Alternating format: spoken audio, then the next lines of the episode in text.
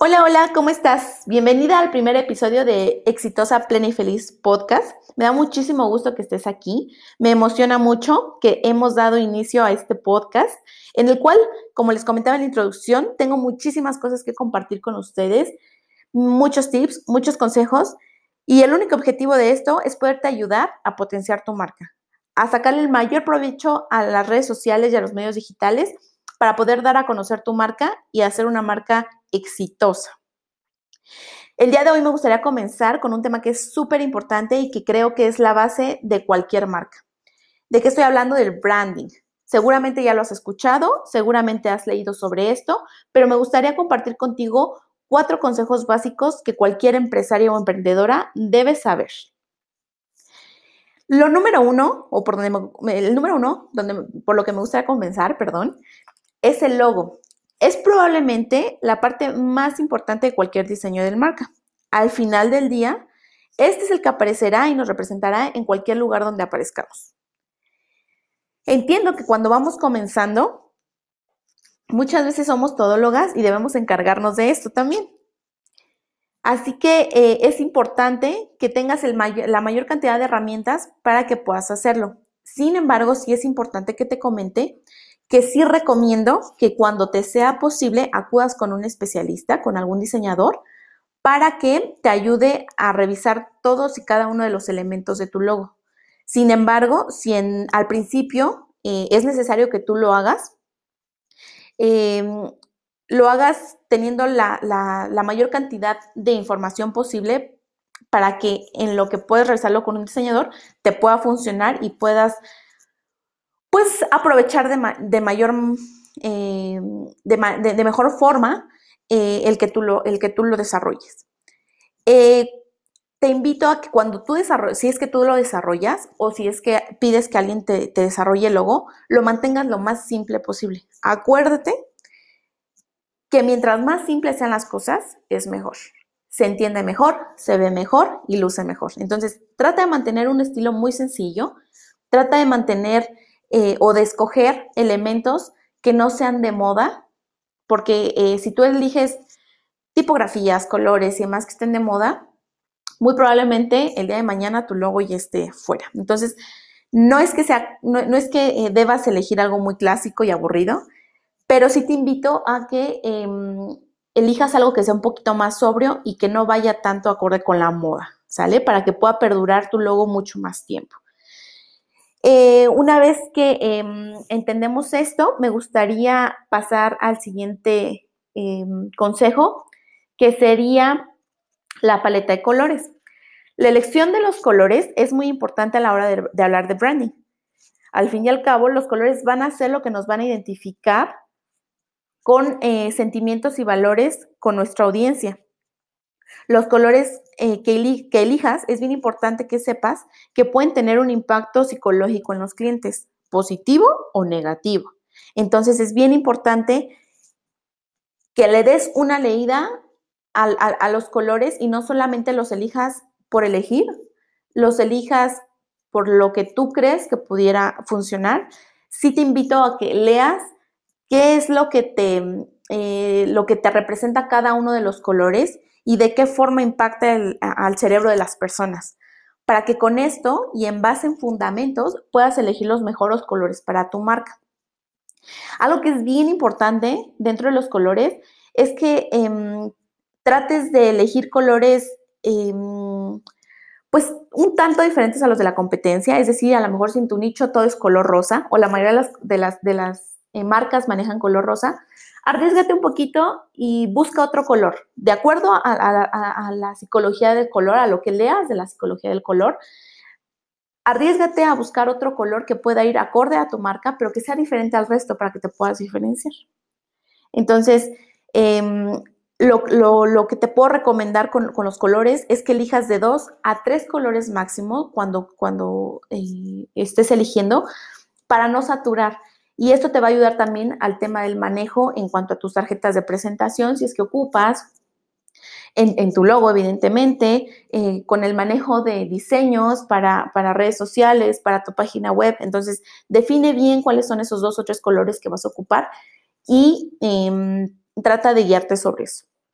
El siguiente consejo que me gustaría eh, revisar es el tema de la tipografía. Cuando elijas la, tipografía, eh, trata de igual manera que sean, lo más recomendable sería eh, elegir dos, máximo tres, al igual que los colores, que vayan acorde con el estilo de tu marca y sobre todo que sean legibles. Muchas veces hay eh, algunas tipografías que nos gustan, que se ven padres, sin embargo, cuando eh, ya lo ves montado en web o en, los posts, en este caso para redes sociales, pues ya no es tan claro y ya no se puede eh, leer pues de una manera tan adecuada. Entonces, trata de, de elegir las tipografías que sean muy claras y sencillas y de igual forma trata de huir de las modas pasajeras y diferenciate del resto. No trates de usar las mismas tipografías que has visto en 3, 4, 5 marcas que van de acuerdo a tu nicho. No quiere decir que hagas algo completamente diferente. Por algo estas marcas están ocupando, estas marcas que tienes de referencia están ocupando este tipo de tipografías, pero también eh, trata de diferenciar algo que sea muy de tu marca, algo que sea eh, una tipografía que, sea muy, em, eh, que vaya muy acorde a ti, ¿no? Y por último, el estilo fotográfico o el diseño que vas a manejar para tus, para, tus posts en este caso. Es muy importante que todos los diseños que hagas y las fotografías que utilices tengan características similares. Es decir, em, no quiere decir que todo va a ser exactamente igual, pero sí es importante que en cada post, en cada diseño que hagas, en cada fotografía que ocupes, trates de mantener la mayor cantidad de elementos de marca posible para que cuando las personas vean tus, fotografías, tus diseños, sepan que eh, en automático, que una vez que estás con tus colores, o sea, que, la imagen tiene tus colores y tu tipografía y tu logo, sepan en automático que, están, que tú les estás hablando, que tu marca les está hablando. Entonces, eh, con, estos cuatro, con estos cuatro consejos, em, es bien importante que los alinees para que eh, puedas eh, tener un branding pues adecuado y trata siempre de em, guiarte sobre estos, sobre estos básicos. Te recomiendo eh, que, si que te hagas un, en un PowerPoint, en un Word, en lo que sea, lo que más te acomode a ti, pongas estos elementos para que en el momento que estés diseñando, es más, si es necesario, imprímelo y ponlo enfrente de ti para que en el momento que estés diseñando o que estés pidiendo que te estén diseñando o compártele esta información a, quien te diseña, siempre se basen en eso. Y si eres tú la que lo haces, al final eh, de, que, de, que termines de, revisar todos los temas de tu branding, ya sea en los posts, en las fotos, en tu web, donde sea, hazte, tu, hazte un checklist donde veas que realmente estás incluyendo todo esto para que puedas lograr tener un, branding exitoso y puedas tener una uniformidad de marca en todos tus medios, en todos tus canales. Por último, me, me gustaría dejarte un regalito. Eh, anótate muy bien. Em, como te comentaba, existen algunas herramientas que nos pueden facilitar muchísimo las cosas. Em, por ejemplo, para la creación de logos ya hay un apartado. No es wow, sin embargo, eh, nos puede ayudar mucho al inicio, eh, nos puede eh, dar una muy buena idea de qué podemos hacer. Pero para la creación del logo te recomiendo que ocupes Canva. Es una, es una súper herramienta que nos ayuda, es muy intuitiva, perdón, y nos ayuda y nos da una gran idea de cómo podemos hacer el, el, logo, ¿no? Podemos tomar una base y obviamente tú ya le vas metiendo de tu creatividad, entonces Canva te ayuda muchísimo a, poder diseñar tu logo.